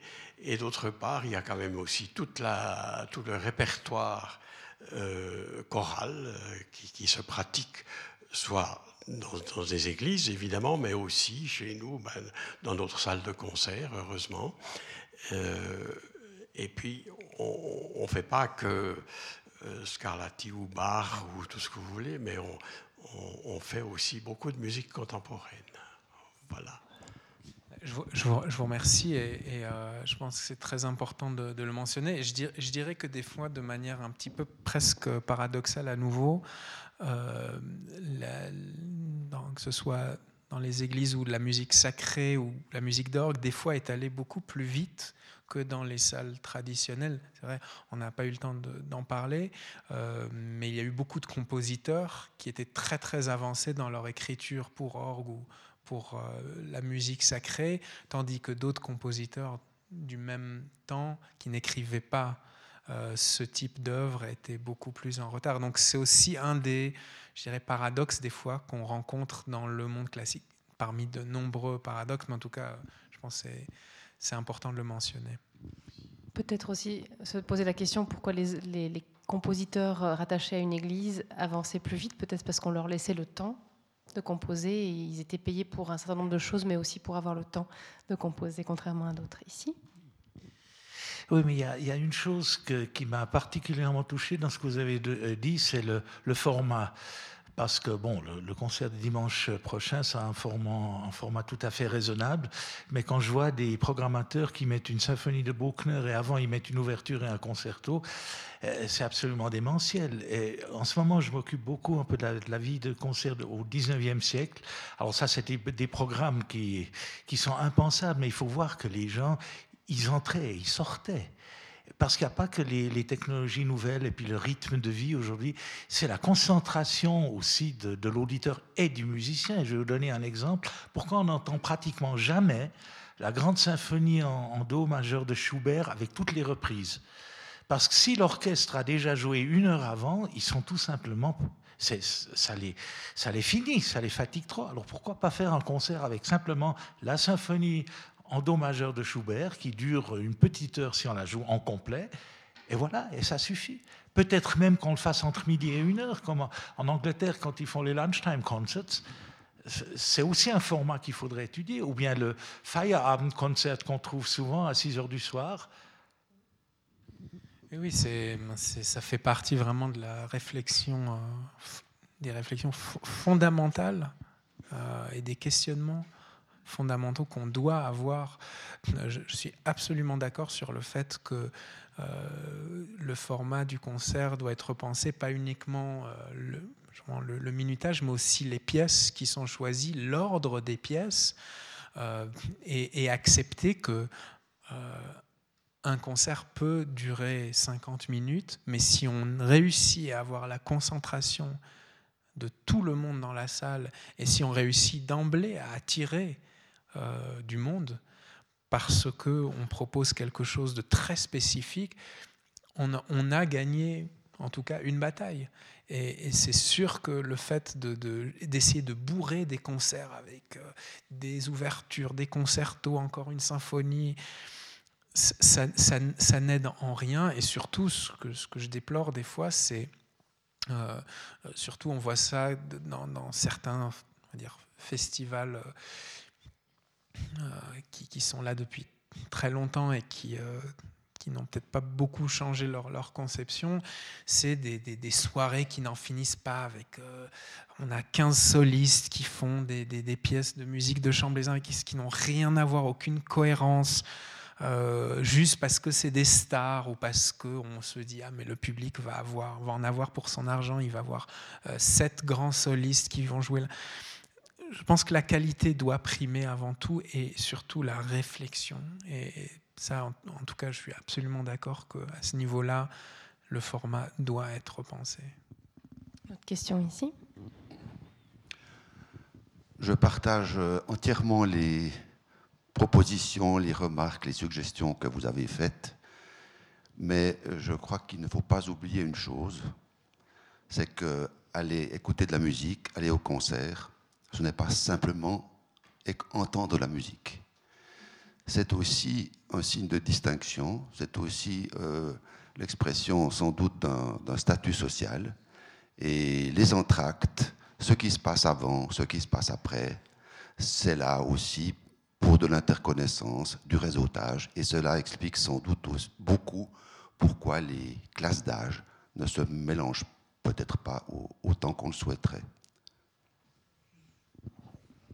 Euh, oui, je, suis, entièrement, euh, entièrement d'accord. Attention, juste, je, n'ai pas ce n'est pas euh, forcément un jugement, ce que je disais avant, sur le fait qu'il y ait des entractes. Je, dis juste que, comme vous venez de le faire, que le fait qu'il y ait des entractes et le fait que, en effet, ben, je l'entends beaucoup autour de moi, chez des jeunes, le fait qu'on puisse appeler la musique, qu'on en arrive au fait qu'on appelle la musique classique euh, quelque chose d'élitiste, ça vient en partie du fait que euh, certaines personnes, peut-être dans certaines tranches sociales, ressentent qu'il y a un rituel. Et dès que s'installe un rituel, rituel ça peut être en trax, je rigolais du champagne, mais ça, fait un petit peu partie de la chose. Le réseautage, en effet, on rencontre quelqu'un euh, euh, qu'on connaît, qu'on voit pas habituellement, mais on sait qu'on va le voir au concert, on va pouvoir lui poser plein de questions. Toutes ces choses-là, c'est malheureusement aussi ce qui contribue au fait que euh, certaines personnes peuvent se dire c'est un rituel et j'en fais pas partie et ça me fait peur.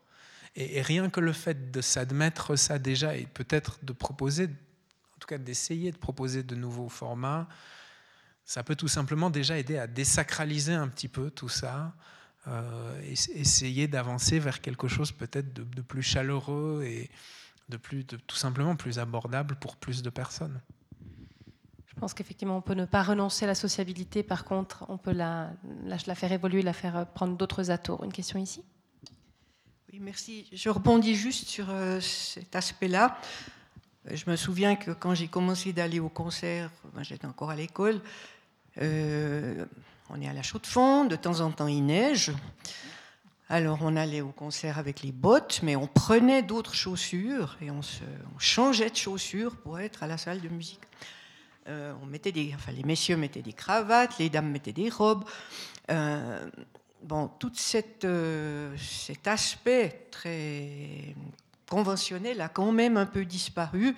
Et il y a des tas de gens qui vont maintenant au concert en jeans, en pull, etc. Euh, il y a quand même une petite simplification de ce côté-là. Et on voit très bien quand il y a des concerts qui sont sponsorisés par une banque ou je ne sais quoi, tout à coup vous avez de nouveau plein de cravates dans la salle. Euh, c'est assez étrange. Mais en fait, ce sur quoi je voulais intervenir, c'était à propos des jardins musicaux, parce que je ne partage pas tout à fait l'avis de M. Dittesheim. Euh, il y a un public jardin musicaux, donc c'est des concerts d'une heure, beaucoup axés musique contemporaine. Euh, vous pouvez en avoir deux ou trois de la journée si vous faites un, samedi complet. Et ça dure 15 jours, le festival. Et donc, il y a des gens qui viennent, vraiment, on voit toujours effectivement les mêmes têtes, mais ce n'est pas forcément les gens qui vont au concert d'abonnement. Euh, moi, je fais partie des quelques-uns qui vont aux deux, mais mes voisins du concert d'abonnement à la Chaux de Fonds, quand je leur demande est-ce que vous allez aux jardins musicaux, me disent Ah non Alors là, c'est, absolument non. Et moi, je ne suis pas sûre que je serais allée à un concert de deux heures et demie de Messiaen. Mais Roger Mouraro, une heure de Messiaen, c'est juste le paradis. Et là, on peut s'habituer à une forme de musique nouvelle, et c'est le, grand avantage des, jardins musicaux. Puis je voulais encore juste ajouter une chose à propos des entractes. Sauf erreur ici à la Chaux-de-Fonds, au théâtre, il n'y a plus d'entractes. Ça fait déjà un moment. Et ça n'empêche pas les gens de se réseauter parmi et puis d'aller boire un verre après. Ouais, oui, il y en a. Madame parlait du théâtre. On avait quelqu'un qui souhaitait intervenir ici, puis après je vais vers oui, euh, je voulais vous poser la question de ce que vous pensez de la médiation culturelle dans les écoles. Je pense que vous êtes aussi d'accord. C'est un immense problème parce que je crois que c'est vraiment là, chez les enfants, quel que soit leur âge, qu'on va, qu'une curiosité folle, une intelligence folle au niveau de, de l'écoute et de la compréhension de, la musique ou du théâtre ou que sais-je. Et là, c'est un domaine qui est toujours le parent pauvre parce que la médiation culturelle coûte très cher. On, imagine pour les écoles, ça coûte pas cher, mais c'est pas vrai.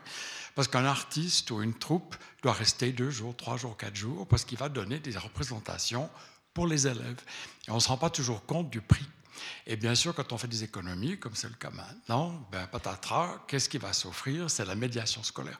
Et je pense, ayant eu des enfants, des petits-enfants, etc., c'est véritablement là le clou où l'enfant peut être capté par n'importe quelle forme de musique ou n'importe quelle forme de théâtre. Et des fois, on est surpris, on est très touché par une, une forme de théâtre contemporain, et, ou alors des fois pas. Puis alors on parle avec les enfants, puis ils disent Oh, mais ça, j'ai pas du tout aimé, mais ça, j'ai beaucoup aimé. Et on se rend compte du clivage qu'il peut avoir au niveau de l'échelle des valeurs. Et je crois que c'est extrêmement important de laisser cette, cette espèce d'éventail ouvert. Et c'est, je pense, là, une en des endroits véritablement où on peut faire quelque chose. Oui, alors, euh, vous abordez un sujet extrêmement important. J'aurais bien aimé euh, qu'on puisse vraiment parler, mais c'est un sujet tellement vaste, la médiation culturelle et l'éducation surtout. Euh, peut-être, par rapport à tout ça, commencer par dire que j'avais lu une étude scientifique qu'ils avaient fait aux États-Unis il y a quelques années, où ils avaient pris 100 tout petits enfants, presque bébés. Je pense qu'ils avaient l'âge de entre un an et demi et deux ans. Et on leur avait fait écouter deux pièces, donc quasiment des, bébés. Euh, une pièce, si je ne me trompe pas, c'était du Pierre Boulez, donc vraiment contemporain. On peut, on peut, difficilement aller plus dans le contemporain. Et une symphonie de Beethoven.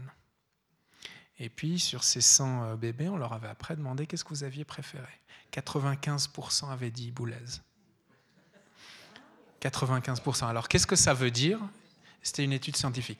Qu'est-ce que ça veut dire? Ça veut dire pour moi, en tout cas, que avant que ces enfants aient le temps d'entendre de leur entourage ce qu'il faut et ce qu'il ne faut pas écouter, quand ils s'écoutent uniquement eux-mêmes et que leur notion sonore est encore, entre guillemets, pure et naïve quelque part, mais en tout cas, quand ils n'ont pas une échelle ni sociale, ni euh, musicale, juste soit ils aiment, soit ils n'aiment pas. ben, je pense que les sonorités d'aujourd'hui leur parlent plus. Et parle, j'en parle d'abord parce que je trouve que c'est une étude absolument fascinante quand on y pense, parce que c'est sûr que ces mêmes petits-enfants, un an, deux ans, trois ans plus tard, s'ils sont dans des entre guillemets bonnes sociétés, on va leur dire que Mozart c'est magnifique, que Beethoven c'est magnifique, ça c'est la vérité.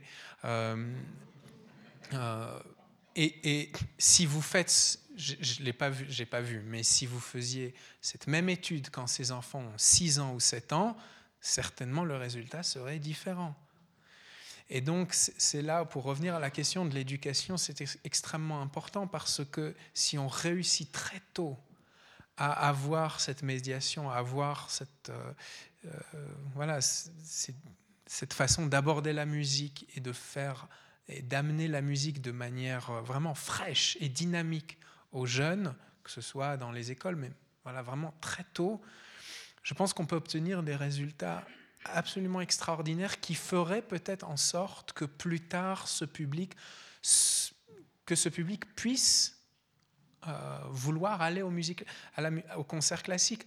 L'une des raisons, et ça c'est à nouveau, c'est absolument scientifique, qu'en fin, Finlande et qu'en Norvège, les publics au concert classique sont fondamentalement plus jeunes, c'est parce que l'éducation musicale est à 100% subventionnée, et la médiation culturelle sont à 100% subventionnées et commencent à l'âge, je pense, de 3 ou 4 ans. Et donc, 20 ans plus tard, c'est absolument naturel pour un jeune étudiant d'aller écouter de la musique contemporaine ou pas, mais c'est absolument naturel, tandis qu'aujourd'hui en Europe, un petit peu partout ailleurs, aux États-Unis et certainement dans, plein de pays, euh, soit l'éducation musicale n'existe presque plus, je pense qu'en Suisse, il y a encore euh, quand même beaucoup de choses qui se passent que dans d'autres pays, on tout simplement se sont arrêtées. Euh, je le vois parce que je, fais partie aussi de, toute, une, euh, toute une activité auprès des, jeunes et d'associations pour les jeunes aussi. Mais malheureusement, dans la majorité des pays, c'est soit terminé, soit il n'y en a jamais eu. Et c'est là où on paye le prix 20 ans, 30 ans, 40 ans plus tard. C'est évident euh, que, au, plus tôt on peut avoir accès à de la culture sans qu'on nous dise c'est du luxe, que c'est vraiment euh, uniquement pour une certaine tranche de la société, au plus tôt on peut avoir accès à la culture, bah, on se sent, c'est simplement, ça devient familier. C'est juste quelque chose, c'est comme toute autre chose, dans, je pense, dans la vie. On ne se sent pas bizarre après devant euh, le Victoria Hall. Euh, si, si, depuis toujours on nous a parlé, si à trois ans on nous parle de Mozart et Beethoven, ça, va, ça va devenir juste quelque chose de, de naturel. Autre question ici euh, j'ai encore une, une, remarque et une question concernant les, publics et les, rituels. Si on va au concert ici à la, salle de musique, comme dans tous les concerts de, musique classique euh, traditionnelle, euh, un rituel, à part l'entracte, c'est le, le silence et la concentration du public.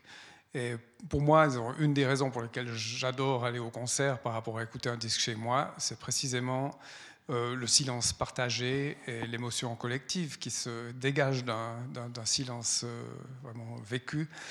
Et euh, c'est presque une, une, mesure du succès d'un concert que, la qualité du silence, en particulier celle qui suit la fin d'une pièce. Si on peut attendre trois secondes avant les applaudissements, je trouve que c'est merveilleux.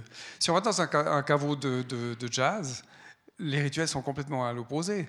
Le succès d'un concert de jazz, il se mesure aussi par l'agitation du public, par la, fréquence des applaudissements qui ponctuent une seule et même, même, œuvre. À la suite de chaque intervention individuelle, il y a des applaudissements. Alors ma question, c'est à vous personnellement en tant qu'artiste, si vous aviez l'occasion de jouer, euh, je sais pas moi, un concerto de Mozart euh, devant un public de, jeunes qui viennent bah, sur un cours de tennis, comme vous l'avez mentionné, euh, qui ont l'habitude des rituels des concerts de jazz. Comment est-ce que vous réagiriez si à la fin de la cadence, euh, le public éclate en applaudissements? Alors vous, vous, mettez le doigt sur vraiment un, sujet assez, assez fondamental. alors tout d'abord, je, l'ai déjà fait plusieurs fois, de, jouer dans des lieux qui, qui, regroupent des publics qui sont absolument, vraiment pas du tout classique et qui, où je me suis retrouvé en effet devant des publics qui, qui un, étaient beaucoup plus agités, ou vraiment il y avait de la, de la discussion. Ça m'est arrivé aussi ces dernières années de jouer euh, dans, des, dans des séries de concerts de format vraiment euh, jeunes ou de, des formats dans des clubs euh, où les personnes viennent avec leur bière ou avec leur verre de vin et c'est permis de sortir son téléphone, c'est permis de, de, faire une remarque sans exagérer, mais de faire une remarque quand on a bien aimé quelque chose. Comme vous le disiez, moi j'ai toujours adoré le fait que dans un concert jazz, quand un des jazz, je vais beaucoup, je suis très inspiré des concerts jazz personnellement, et je fais la parenthèse, c'est une des choses qui me manque le plus dans le classique, c'est le côté improvisation. Euh, que, je déplore qu'il n'y en, ait, en ait pas plus. Mais euh, ce qui m'a toujours plu dans les concerts de jazz, c'est que quand l'un des jazzman, par exemple, dans un trio, un quartet jazz, il fait quelque chose de vraiment euh, spécial et ses, et ses, amis, collègues ne s'y attendaient pas, on entend toujours quelqu'un qui crie ouais ou quelque chose parce que il vient de faire peut-être harmoniquement quelque chose de tellement stupéfiant et on doit lui montrer quelque part, c'est une manière de... C'est un hommage quelque part. On ne peut pas juste rester dans le silence, sinon c'est presque, presque une insulte. Et je, trouve, et je trouve ça magique quelque part. Alors, le problème est que dans le monde classique, tant qu'on ne retourne pas un peu plus, en tout cas, à euh, à de la musique plus improvisée et à une manière plus libre de jouer la musique, forcément la symphonie de Mahler ou Bruckner que vous entendez, c'est écrit dans la musique. Il n'y a pas énormément, je veux dire, les notes vont être les mêmes notes, alors l'interprétation sera bien sûr la même, mais quand vous allez dans un concert jazz, vous ne savez réellement pas, vous savez pas combien de temps la pièce va durer. Elle peut durer 5 minutes, elle peut durer 20 minutes. La symphonie de, de Mahler à quelques minutes près, sauf si voilà, il y a des interprétations euh, d'il y a 50 ans aujourd'hui. C'est sûr qu'il y a des différences, mais euh, le, problème de base, il est que la musique classique est ancrée dans le passé. C'est une musique écrite où on a perdu, euh, je dirais quelque part, la tradition baroque qui était d'improviser. Jean-Sébastien Bach, quand, quand, il était quand il était enfin, on le connaissait avant tout et surtout comme improvisateur de génie. On le connaissait très peu de son temps comme, comme compositeur. Il n'était absolument pas connu comme compositeur. Il y avait d'autres compositeurs autour de lui qui étaient beaucoup plus connus que lui. Euh, et par contre, il était admiré comme improvisateur. Même chose pour Mozart, même chose pour Beethoven, même Chopin, on s'en rend pas compte, mais, mais Chopin était en grande partie connu comme improvisateur, etc. Donc c'est quelque chose qu'on a malheureusement vers la fin du 19e siècle, quand tout a été figé, tout a été écrit, on est arrivé à une situation où le compositeur écrit tout, tout, tout vraiment au millimètre près, et du coup il y a très peu d'espace pour de la liberté. Ce qui fait qu'au final, dans un concert classique, euh, vous, n'allez peut-être pas avoir le même type de surprise que vous allez avoir dans, dans, un concert jazz ou comme dans un concert rock où peut-être le rocker va se jeter dans le public. Et si vous êtes au premier rang et que vous avez rêvé de ça toute votre vie, c'est un des plus grands moments. Mais ce genre de surprises, euh, qui sont très agréables pour les gens qui sont là, ne vont pas vraiment arriver, sauf dans certains cas, euh, dans un concert classique dont toute la notion est différente ce, que je dirais par rapport à tout ça, c'est que je, pense que ça serait très positif, que je suis entièrement d'accord par rapport à la notion du silence qui est, qui est, très belle, très importante. Le problème commence quand la notion du silence, à nouveau, commence, quand ça commence à aller vers le rituel et où des gens commencent à avoir peur de venir au concert parce qu'il y a un certain, on attend un certain silence. Est-ce que je peux ouvrir mon petit programme et faire du bruit avec le papier? Est-ce que si je, je, prends un, bonbon euh, Ricola, j'ai mon voisin à côté qui va me regarder et me faire comme ça?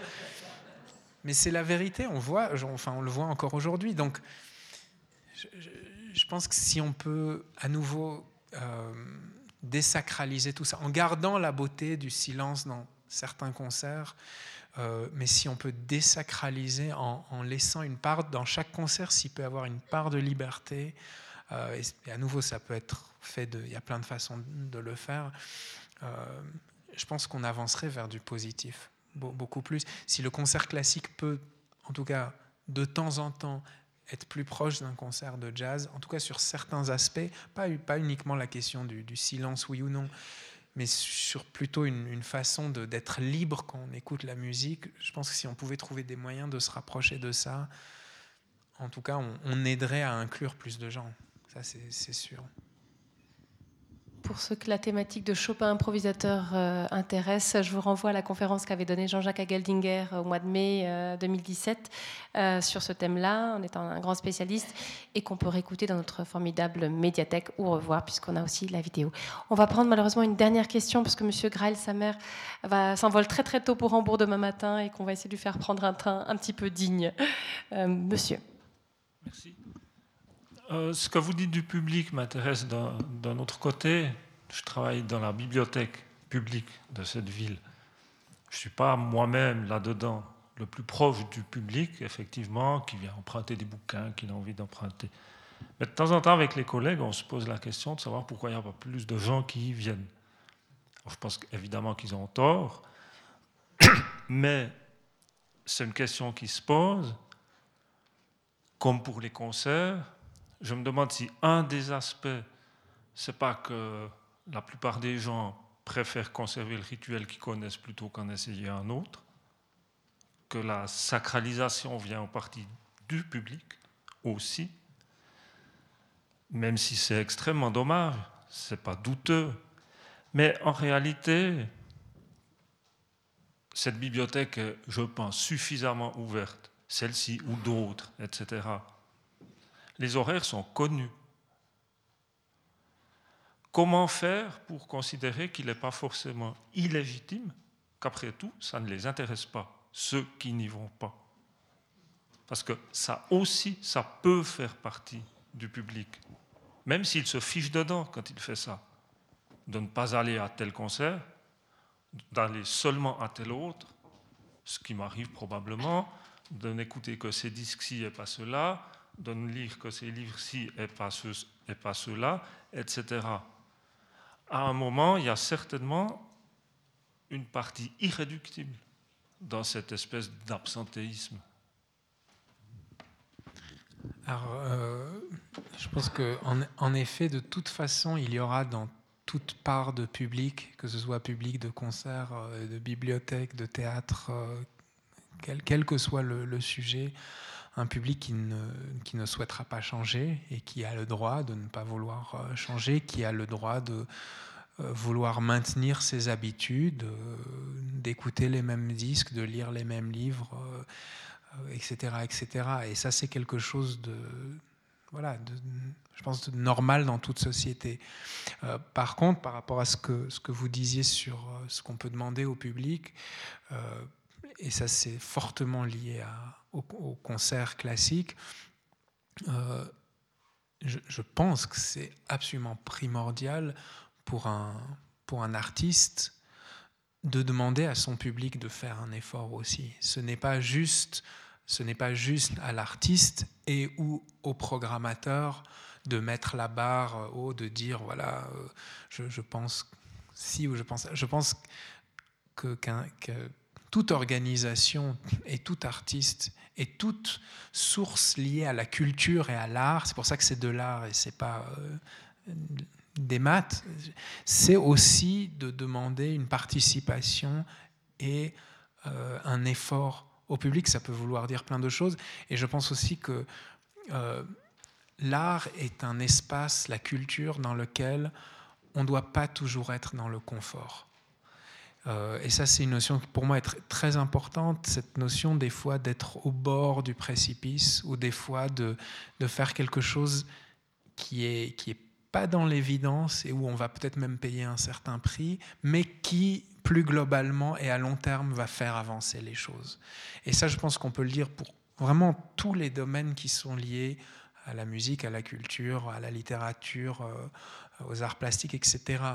Euh, on doit être capable de demander au public aussi de faire un effort. Alors je ne dis pas qu'il faut imposer euh, deux heures de musique euh, contemporaine, ultra dans l'avant-garde et de dire et de crier au effort, c'est génial, vous devez obligatoirement aimer ça. Je ne dis pas du tout ça, mais je dis que je pense qu'on peut se permettre dans le monde culturel aussi de demander un effort au public et de dire, OK, peut-être que vous n'allez pas aimer cette pièce que, que vous allez entendre ou, euh, ou cette nouvelle, enfin, vous allez peut-être, mais je vous demande un temps, un certain temps, de considérer peut-être l'importance de cette pièce. À nouveau, si chacun prend ses responsabilités dans ce monde culturel, je pense qu'on peut faire avancer les choses. Message bien reçu. Merci beaucoup à David Grael-Samer. Merci à toutes et à tous pour votre participation. Puis désolé d'abréger un petit peu, mais voilà, il y a des contraintes de temps. Merci à tous et à la semaine prochaine.